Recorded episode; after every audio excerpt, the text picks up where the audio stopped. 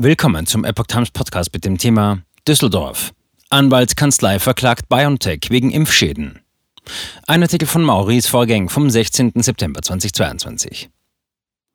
Das Mainzer Impfunternehmen BioNTech muss sich mit immer mehr Anfragen und Schadenersatzforderungen von Impfgeschädigten auseinandersetzen. Nun hat die erste Anwaltskanzlei in Deutschland gegen den Konzern Klage erhoben. Millionen Menschen in Deutschland haben den Corona-Impfstoff von BioNTech Pfizer erhalten. In den vergangenen Monaten häuften sich die Meldungen über dadurch verursachte Impfschäden. Von der Düsseldorfer Anwaltskanzlei Rogert und Ulbrich erfuhr das Mainzer Impfunternehmen BioNTech Manufacturing GmbH nun seine erste Klage in Deutschland. Diese Kanzlei ist auf die rechtliche Aufarbeitung von Impfschäden und deren Folgen spezialisiert. Laut Pressemitteilung der Kanzlei konnten die Mandanten sich außergerichtlich nicht einigen.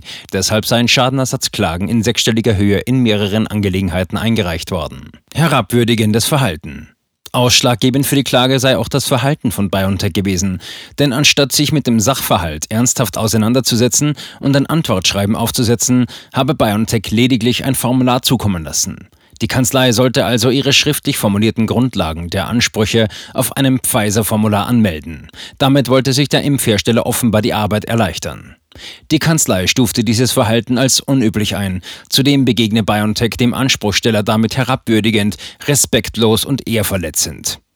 Gründungspartner Dr. Rogert erläutert, die Geschädigten fühlen sich nicht ernst genommen. Es plagen sie nicht nur erhebliche, lebenseinschränkende gesundheitliche Probleme seit der Impfung, nun zeigt das verantwortliche Unternehmen ihnen auch noch arrogant die kalte Schulter, statt ihrer Verantwortung nachzukommen. Schließlich hatten die Mandanten ihre Leidensgeschichte in aller Regel bereits zuvor bei der EMA und oder dem Paul-Ehrlich-Institut und oder BioNTech eingereicht.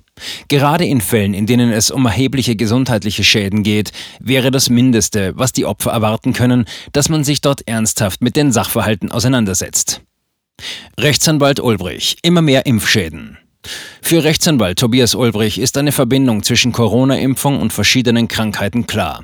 Weltweit treten immer mehr Impfschäden ans Tageslicht und viele Geimpfte beginnen erst jetzt zu realisieren, dass ihre derzeitigen Erkrankungen im Zusammenhang mit der mRNA-Injektion stehen. Bereits Ende Mai hatten Rogert und Ulbrich unter der Überschrift Impfschäden schwerwiegender als erwartet berichtet. Darin wurde erläutert, dass der Gesetzgeber nicht dem Geimpften die Beweislast aufbürdet, dass der Impfschaden auf der Impfung beruht. Hier sei es die Pflicht des Impfherstellers darzulegen und zu beweisen, dass kein Zusammenhang zur Impfung besteht.